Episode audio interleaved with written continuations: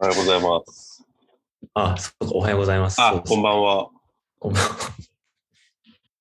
なんか、メキシコの方です 誰ですか？ですか？か なんか、ちょっとメキシコ感が出てますよね。あ、出てます。出てますかね。寒いですか？そっち。結構寒いですね、今、京都。あーあのーようやく最近、最低がマイナスになったりし始めて。なんか寒さ対策してます？僕はですね、でも、特にはしてないけど、はいはいはだ暖房もあんまりつけないようにして、い。え？着てるんですけど、の、はいはい今はい。年からこのインナーパタゴニア導入したんですね。あ、なるほどなるほどで、。ちょっと高いんだけど、まあ年末、自分へのクリスマスプレゼントということで、はいはいはいはい。あのインナーと、あの、スパッツっていうか、その、はい下はいはいあるんですけど、もう、はいはい。全然平気。あ、マジっすか？それを着ると、うんえい今暖房はつけてます？つけてないです。マジっすか？はいだから、あの、まあ、それ着て暖房つけても、なんか暑くなりすぎないし、多分。ね、うんやっぱ高いんですよ。ただ1万円ぐらいするんですね。あなるほどなるほど。で、無印とかだと2000円とかです。そうです、そうです、そうです。うんでうんうんうん、僕、無印のあぬくもりインナーとか結構愛用してるんですよ。はいはいはい、いつもはい。全然違う。うん、あ、もう全然違う。もうあったかい、あれもすごいあったかいけど、うん。自転車乗ってても、あの、平気ぐらいです。風が吹いても結構暖かさが逃げないので、マジっすか？パタゴニアのやつは。だから、なるほど。結構ね、やっぱり中のインナー着るのは、だいいいですね。はいはいはい。そっちはどうですか、天気は。天気はめちゃくちゃいいっすね。あったかい？だから、あの、あったかいあれです、もう普通に T シャツです。なんか今。あ、そうなんだ。はい。T シャツで、で、外出るときはこういうポケットブルを、まあ夜だとポケットブル着ればいいかなぐらいのリっすね。だから、十何度とかですかね、まだ夜でも。多分まあ寒い時はもちろん10より下もあるけど、でも昼は普通に20何度まで行くんで、そっかそっか。もうちょっと全然大そこで丈夫です。結構普通に光も取れるし、うんうんうん。ちなみに、今はどこですか？メキシコの。あ今メキシコシティに戻ってって、あ、シティに戻ってるんですね。はいはいはい。で、あれですね、来週月曜からまたグアダラハラっていう、あ、そっか。来週からか。そうですね、第二の首都って言われてるところに、まあ、3日間ぐらいですかね、3日間ぐらい行って、で、そのうんうん後2日間ぐらいキレタロっていう、なんか、それもなんかコトって言われてるはい。ところで、なんかそこ行って、一応31にメキシコシティに戻ってきて、なんかニューイヤーパーティーみたいなのに。行こうかなと思ってるんですけど、はいもしかしたらケレタロですごい落ち着いちゃって、そのままそこで、あのケレタロでゆっくり、あの年末年始っていう可能性もあるかなっていう感じで、そっかそっか。多分めっちゃパーティー行きたいか、めっちゃくりしたいかっうん。ていう、まあ、どっちかの選択肢を残しておこうかなと思って。どっちも素敵な選択肢じゃないですか。そうなんですよね。いいね。そう、だから、でも多分、明日がなんか前の Airbnb のオーナーの誕生日で、うん。で、24はクリスマスパーティーだから、ああ、そっかだ。から結構もうそこでぶち上がっちゃうんで、そうか。パーティー疲れしちゃうかもしれない。そうそうそう、そうその後そのまま旅行行くんで、そっかそっか。落ち着きたいなっていう可能性はなきにしもあらずって感じで、今、1ヶ月1半。ヶ月も半ぐらい、そうですね、もうあと3週間ぐらいで帰るって感じですかね。そっか。帰りたくないっすね。そっか。はいはいはい。結構いろいろな人たちとの出会いはあったんですか？一つの人脈としては、なんか実験音楽の方の人たちと結構仲良くなって、まあ、若い人うん、20代ぐらいの、なんか彼らが結構やっぱ美大出身だったりとかするんで、うん。そこら辺の界隈のそのなんか服作ってる人とかもいれば、うんなんかデザイナーがいればっていう感じで、なんかそこら辺の人と結構仲良くなって、で、なんかもう一つは本当アアートっていうか、キオスクとか。を自分たちでギャラリーとして運営してる、なんかコレクティブはい。がいて、なんか彼らとも結構仲良くなって、なんか二つのその関係があるんですけど、でもそこもやっぱり共通の知り合いがいたりとかして、みたいなのが見つかったりとかして、うん、それからなんか台湾人のキュレーターだったっていう、なんかあ面白い、なんか世界は狭いなっていう感じのあ。。その台湾人のキュレーターの人は、はい。うんメキシコシティに住んでるんですか？そうですね、こっちに来て、そのキュレーターしながら住んでて、そういう台湾との作家との交流とかを、うん。あとなんかドキュメンタリー映画の制作とかもやってるって言いましたかねあ。、そうなんですね。うん。あの、ビッグマックとか十何年ぶりに食べましたね。ああ、本当。あ、食べてなかったんだ。そう、なんかマックあんま、あのー好きじゃなくて食べなかったんですけど、はいはなんかこっち来たら、あの、ちょっと食いたいかもと思って、い。へえそれで食べたら、あやっぱちょっと美味しいな、みたいな。ー。そうなんだ。まあこれでね、京都戻ってきて、京都でマックで食っても美味しくないかもしれないしね。気候とかそういうのもあると思うんですよねう。ん。うんうんうんとにかくよくお腹が空くんで、素晴らしいじゃないですか。人間の根源的な、ね、欲求を今、体の内側から生み出してるってことでしょ？いいっすね。そうそうそうそう。でも、あれまだこれあれですよね。北山派の録音には入ってないですよね。あ、もうか入ってるつもりでしたけど。あ、マジですか？いや、わかんない、嘘です。あの、いや、あれなんですよ。その、代弁をするときの話なんですけど、え、それはもう北山派の中で話してもらわないと困るんだ。便座がないんですよね、こっち。ああ、そうなんだ。はい。結構いかついね。あの公衆トイレ。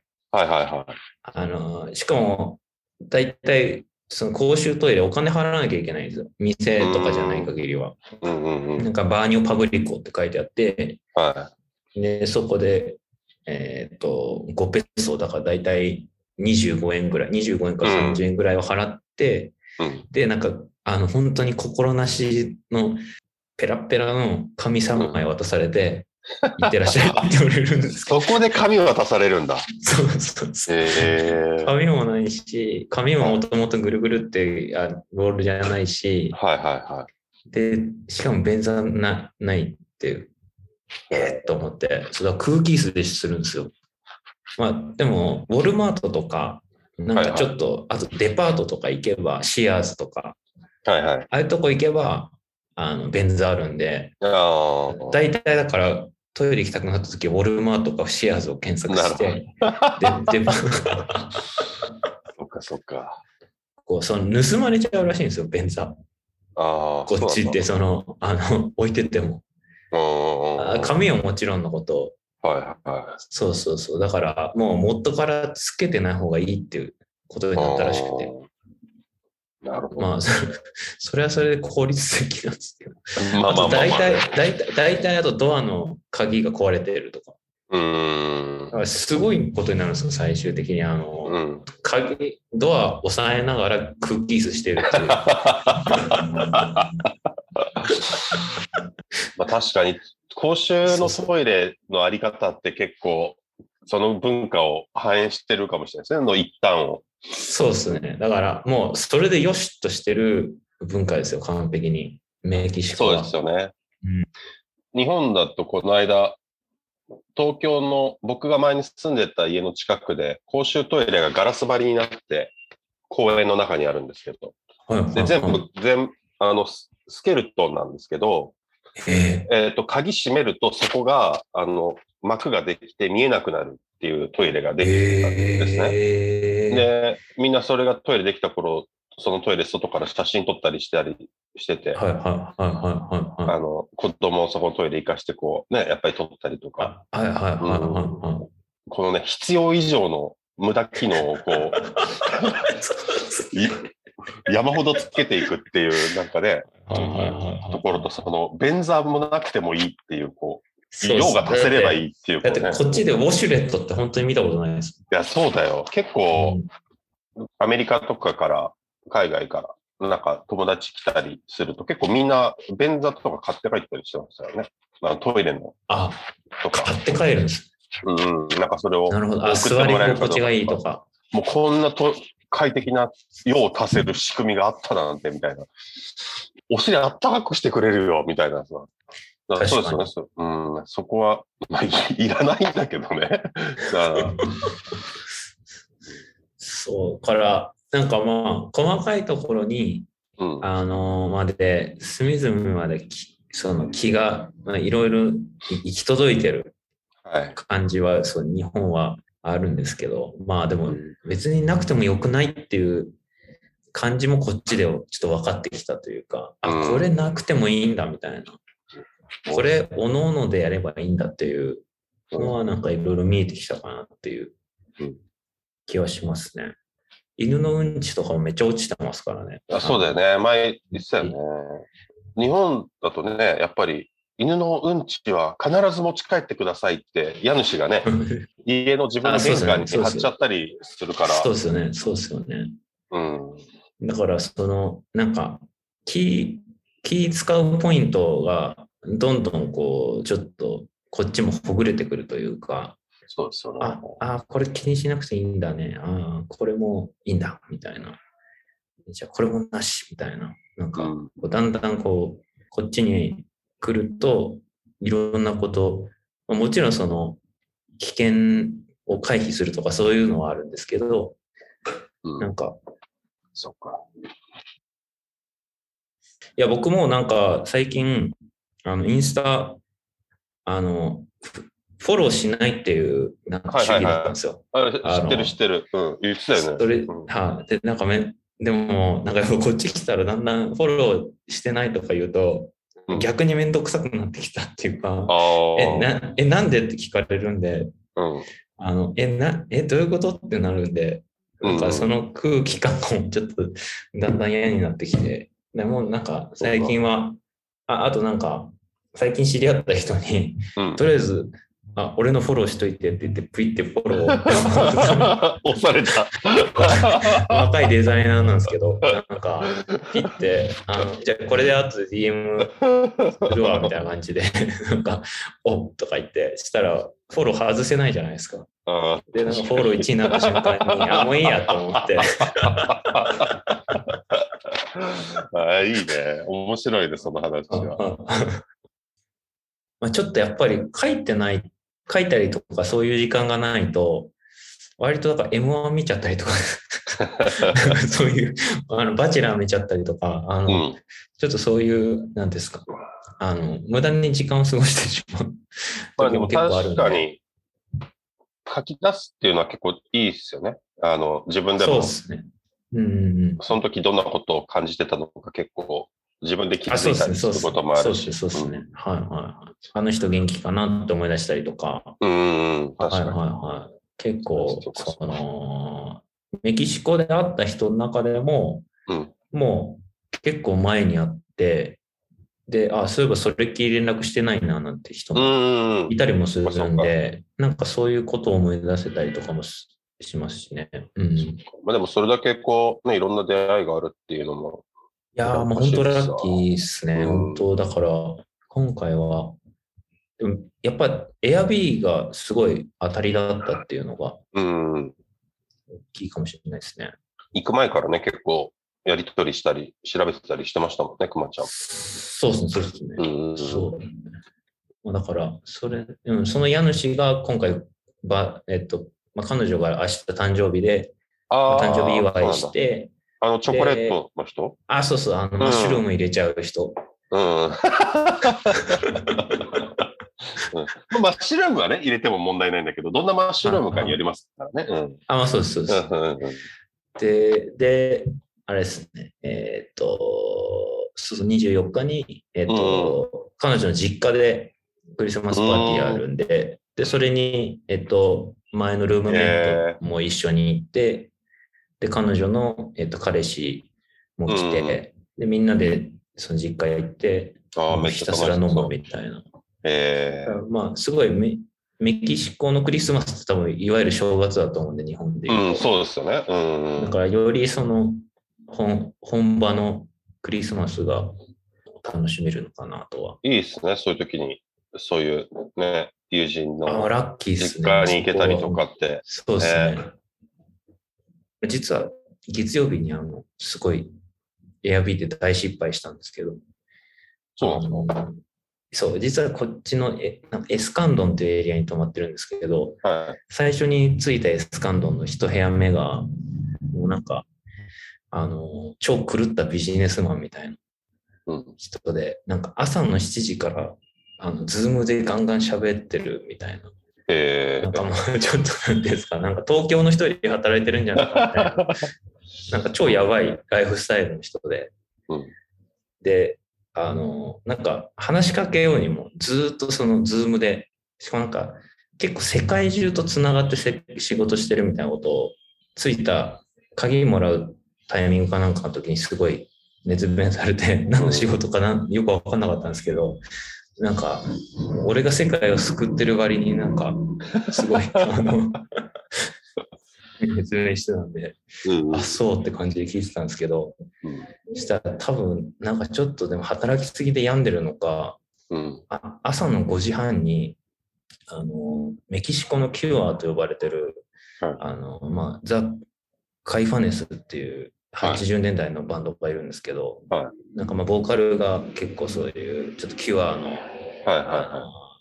あのロバート・スミスみたいなあの髪型してるような感じの、まあ、ちょっとそのゴスっぽい、うん、あのちょっと暗めのあの、はい、音楽なんですけど、まあ、結構僕、カイファネスもともと好きだったんですね、メキシコ来てから。はいはい、そしたらでも5時半、朝の5時半から、そのちょっと暗いカイファネスかけて、でたまになんかうめいてるんですよ。なんかうーうーとか言いながら、なんか、うん、大丈夫かなと思って。でもだからしょうがないんで、もう朝の6時に速攻であのホテルの予約しました。もうこの家出ようと思って。一日だけじゃそこにいたの？本当一泊だけして、あこいつやべえと思って、もう朝の6時にあのチェックインあれして、朝ごはん食べたらもうすぐ出ましたね。すごいね。いやー、怖かったっすね。なんか、本当に、そのビジネスマンのその、ダークサイドみたいな。なんかめっちゃ、なんか日本思い出しちゃうじゃん、みたいな。ああ、そっか。よく、その人、それでも、エアビーしてたっていうのがすごいですね、なんか。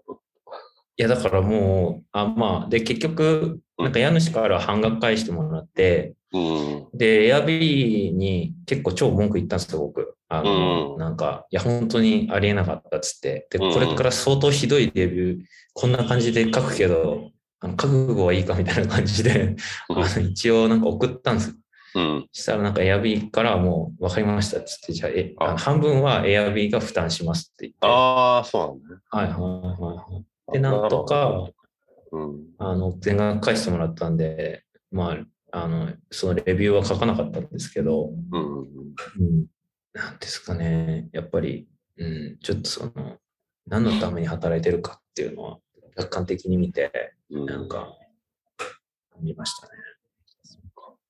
あれ、年明けとかは、今どんな感じの予定なんですか？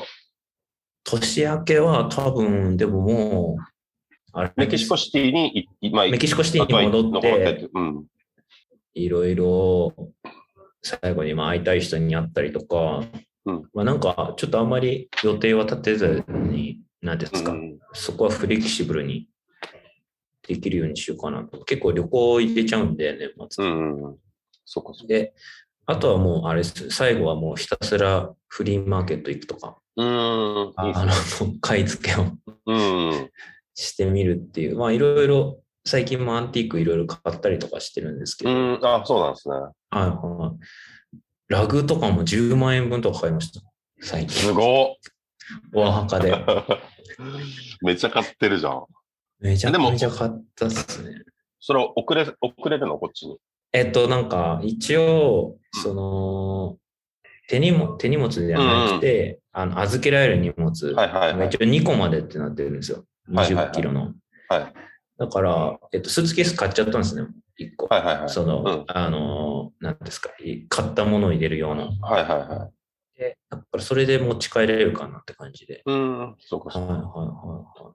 多分、配送すると相当船便とか。そうですね。うんかかっちゃうもんね。そうそうそうそうそうで、なんかそれの間、ずっと首を長くして、で、まあまあ割れてないかなとか、結構割れ物もいっぱいあるんで、うん。割れてないかなとか考えながら待つの、相当心臓に悪い。確かに。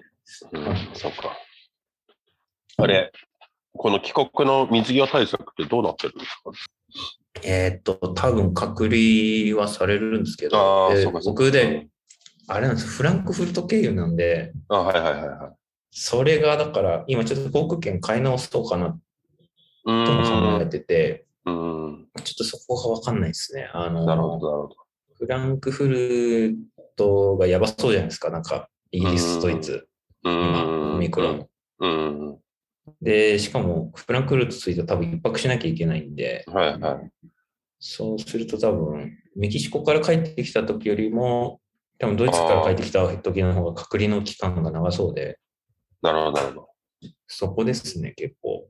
まあ、そっかそっか。うん、で、なんか今、結構日本でビジネスあ、日本からビジネスで行ってる人も結構多いから、あの、なんですか、帰ってきた時に、うんあの、近くのホテルに隔離されるって話になってたけど、はいはあの、もう成田とかだと、もう満室になっちゃって、そのい。隔はいはい離だけで。はい。うんだから、着いたと思ったら、あの、北海道に飛ばされたりとか、あるみたいですね、なんか今。福岡に飛ばされたりとか、なんか結構あるみたいで、うん。うん、だから、まあ、そう多分行っても、行っても多分あれですか、福岡行っても、多分、うん。福岡らしいもの1ミリも見ないで、うん。隔離されてるって感じじゃないですか。そっかそっか。だから、まあ、そうですね。とりあえず成田着いて、うん。本当はそこから関空って感じだけど、うん。うん、まあだから、なんか、うちに帰れるのは多分10日後ぐらいかな、なんてうん。いうふうには思ってるんですけど。なるほど、なるほど。うんその隔離の期間はちょっとあるわけ。まあ、それでもね、うんうんあの、ポジティブに考えれば、こう旅の振り返りに、そうですね。だから日記書く時間に、そうそうそう、本当に。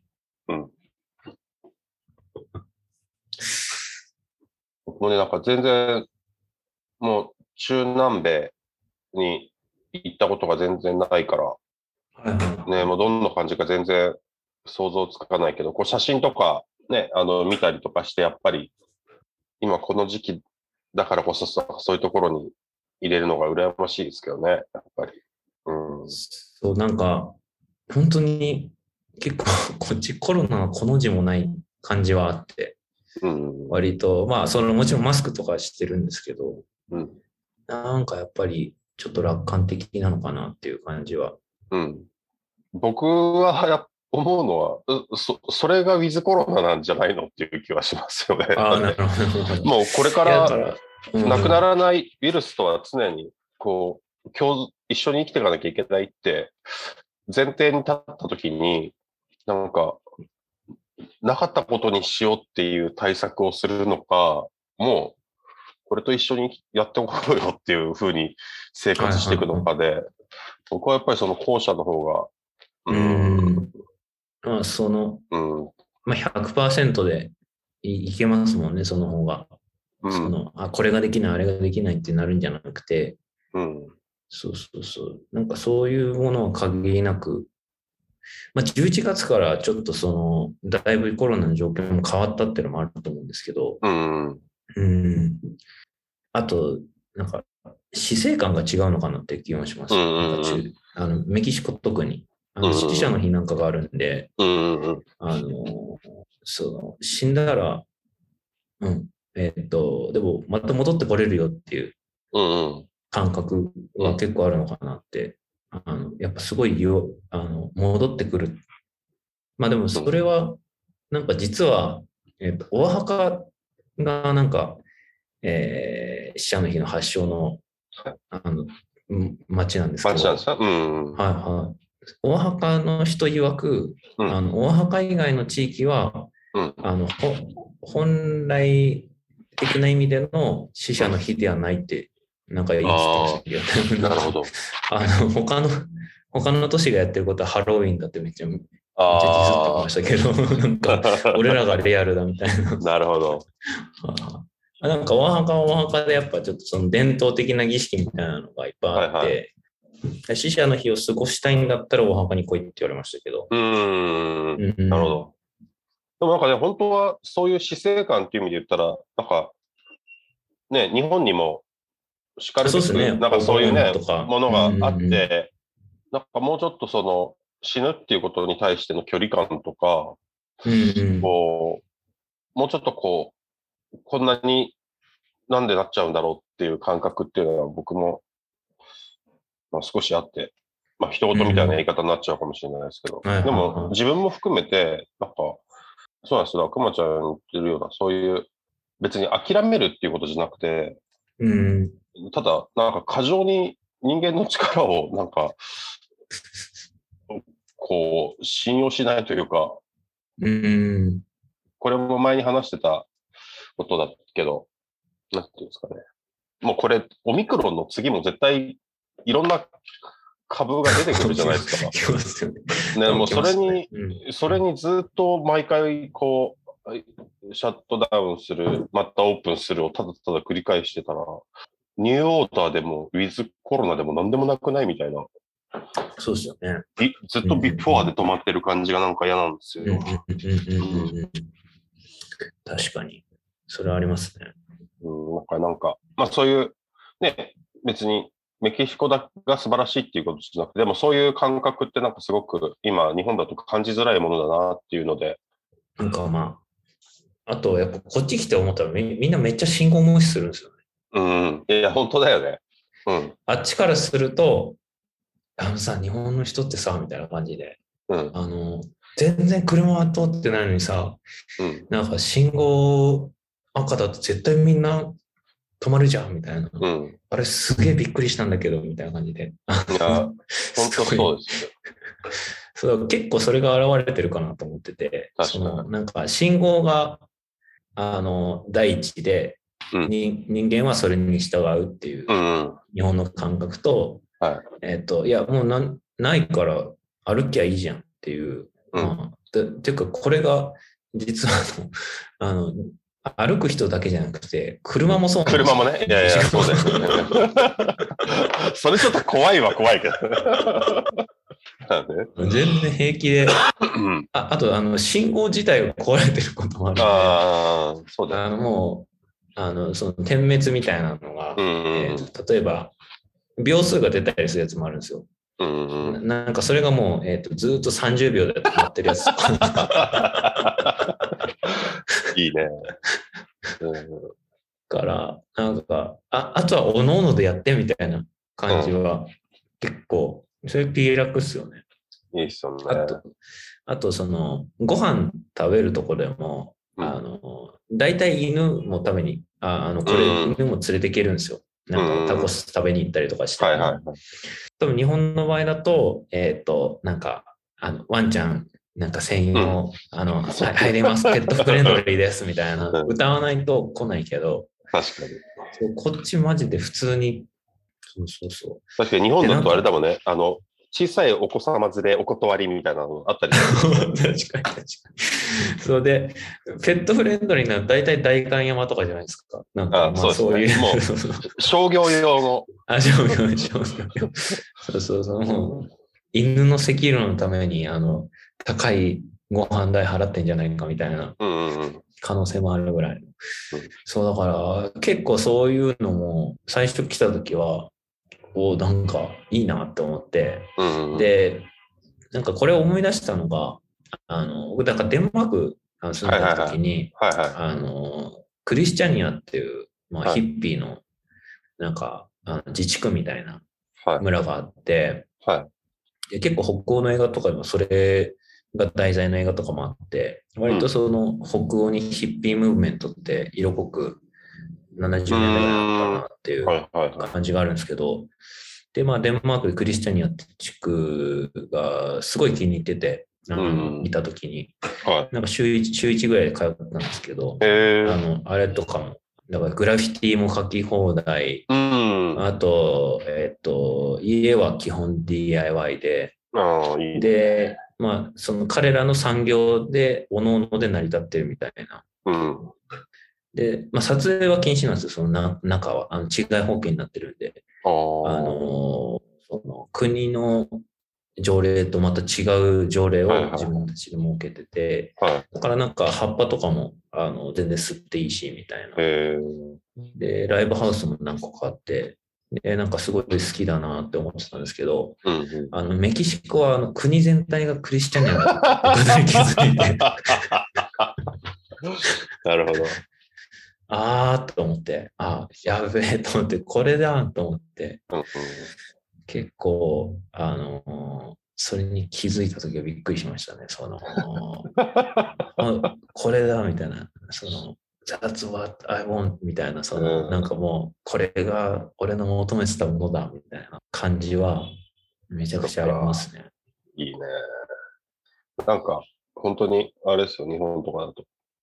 京都とかでも、信号すごい多いけど、まあ、10メートルとかの信号でもみんなずずっと待ってるじゃないですか。でもあれがすごいな。んかもう嫌で、はいはい、とにかく。特にニューヨークにいた人はそうですよ、ね、そうなんです。だからもう なんか信号をとりあえず、あんまりね、信用しないって言ったらあれだけど、まあ結構行けるときはもう行くじゃないですか。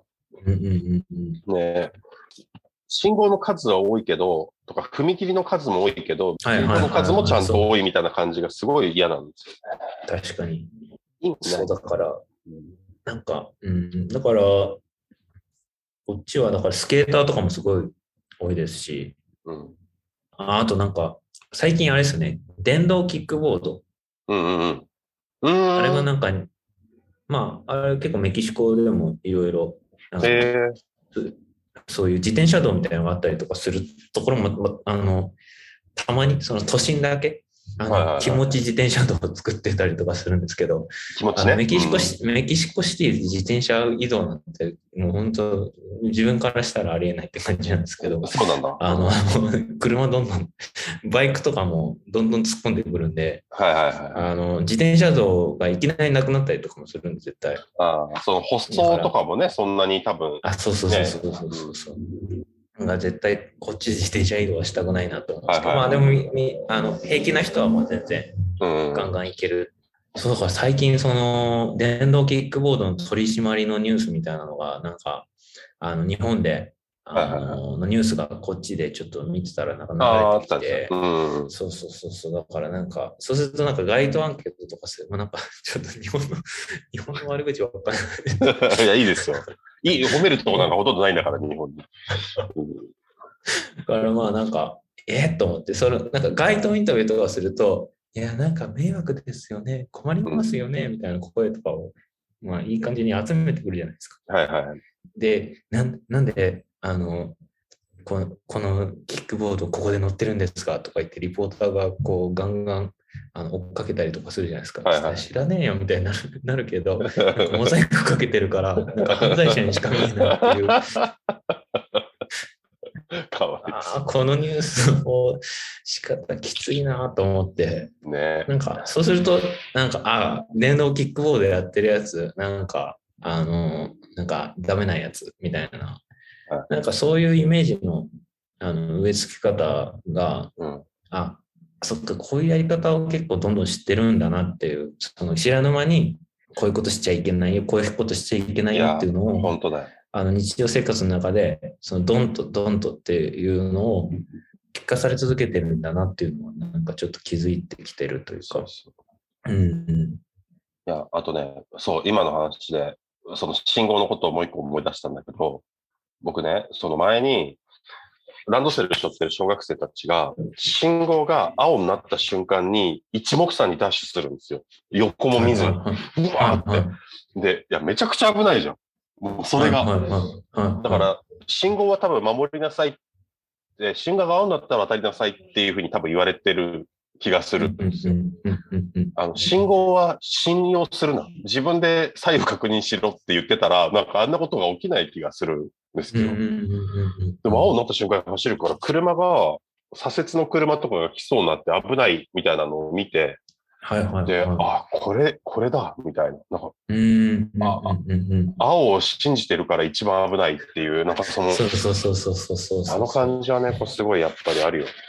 なりますね。うん、今、日本の、ね、若い人たちでも、日本での息苦しさとか生きづらさを感じてる人って多分結構多いから、うん、あの、メキシコに行くのが一番いいかもしれないですね。いやもうなんか本当にうん、特効薬ですね。本当だね。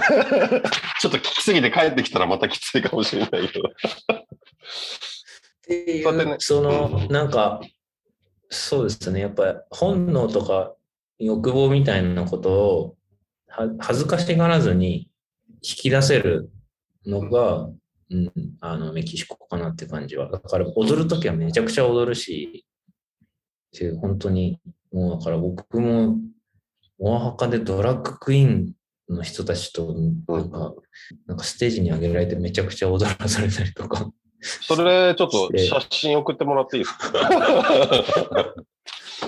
盛り上がりすぎちゃって、うんうんそうですね。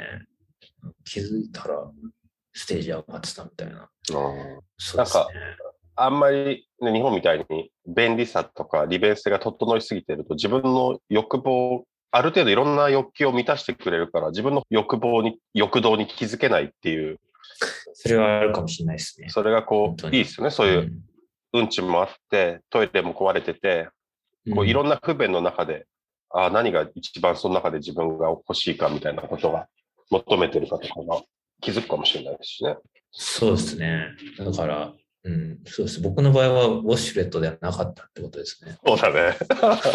多くの人にとってきっとそうなんだろうけどね。でもみんなウォシュレットのことばっかり気にしてるからさ、なんかうん、比喩として言ったら。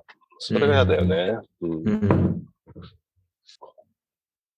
あとはなんか、やっぱり結構陽気な、陽気っていう、あの、例えば、えっ、と、なんですか、マリアッチのそういう、帽子はサンブレーをかぶった人たちがマラッカス振ってるみたいな。イメージが結構あると思うんですけど、あとあとはまあ、音楽好きな人多分クンビアとか、はい。まあそういうのでちょっとその鳥みたいなあの感じで踊ってるみうたいな、んうん。そういう、まあもちろんそのダンスする DNA みたいなのはうんうんもちろん宿ってるんですけど、でも結構、なんですかね、あの、まあ、これポストパンクの話の続きじゃないですけど、うん。結構だからメンタリティ的には割と内向的なあの音楽が好きな人も結構多いなっていうイメージもあって、今だから仲いい人でもザ・キュアのあのアルバムのジャケットをタトゥーに入れてる人とかいたりとか、なんか結構そういうゴスっぽいあの雰囲気が好きな人、やっぱあの死者のイメージうんが多分そういう死者の日とかの文化からあるのか、うん結構やっぱドクロとか、割とそういう死を彷彿させるうんものっていうのも、あの音楽とかにも結構あるのかなっていう気は。そうだよね。その、そうですよね。きっと普通考えたときに、やっぱり陽気さと常に同居しているものがあるわけですもんね。こううん100%陽気で生き生きてるわけじゃないっていうか、その、そういう部分、そうじゃない部分を僕たちはあまり多分触れてないから知らない、うん、陽気面だけこう、でイメージしちゃってる部分がすすごいそうですね。うん、多いかもしれないですけど。意外意外とシャイですね。うーん。割と最初は。うん本当にすぐ打ち解けてくるとうん、なかなか良くなって、その、うんうんうんぶち上がったりとかするんですけど、うん。うんうん。僕からするとそういう方が信用できるなって感じは。そうですよね。うんいきなりアミーゴって話しかけてくるやつとは、あの、極力話さないってことにしてます。はいそうなんですね。はまあ、それはそうだよね。なんかちょっとこう、いろんなことを一つにくくろうとしすぎてるな、みたいなことは。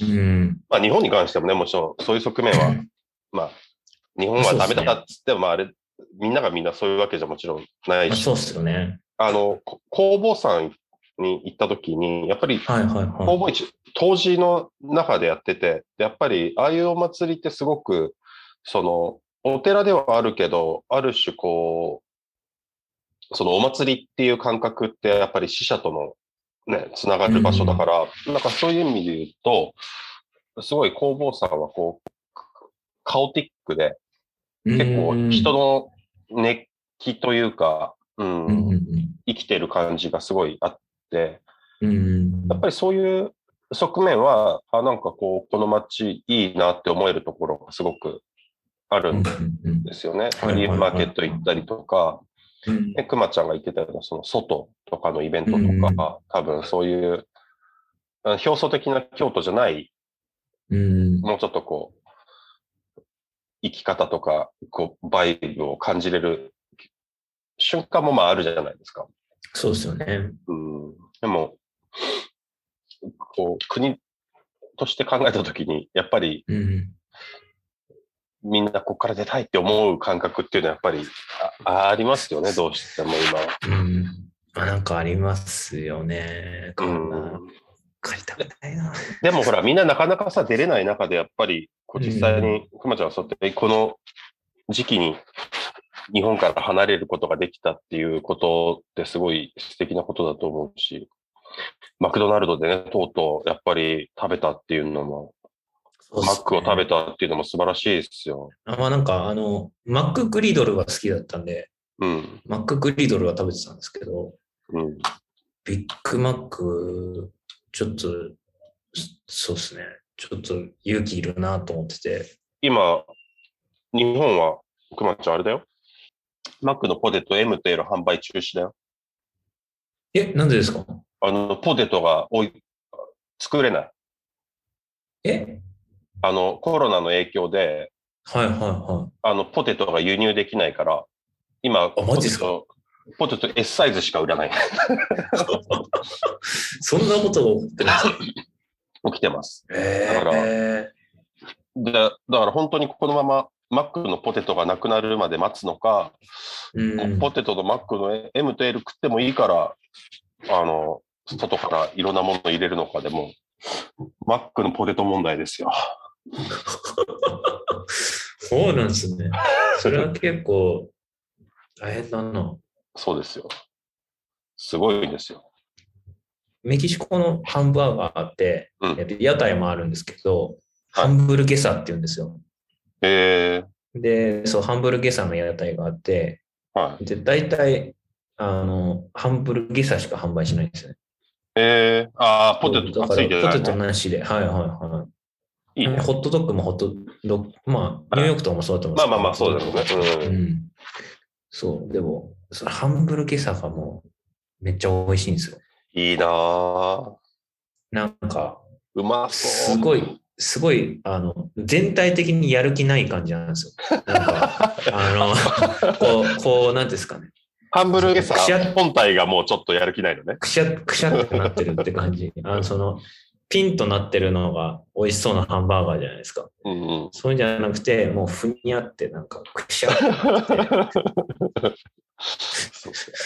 そう、でも、なんか、あの、食べると、あの、なんかこう、肉肉しい感じがいいな出てきて、うん、で、で、バンズも全然しっかりしてないんで、はい、なんかバンズも、その、もう、えー、それをもう吸収するしかないみたいな。なるほど。ひたひたひたになっちゃってる。ちょっと。ひたひたになっちゃってる。いいなで、パイナップルとか入れちゃったりとかして。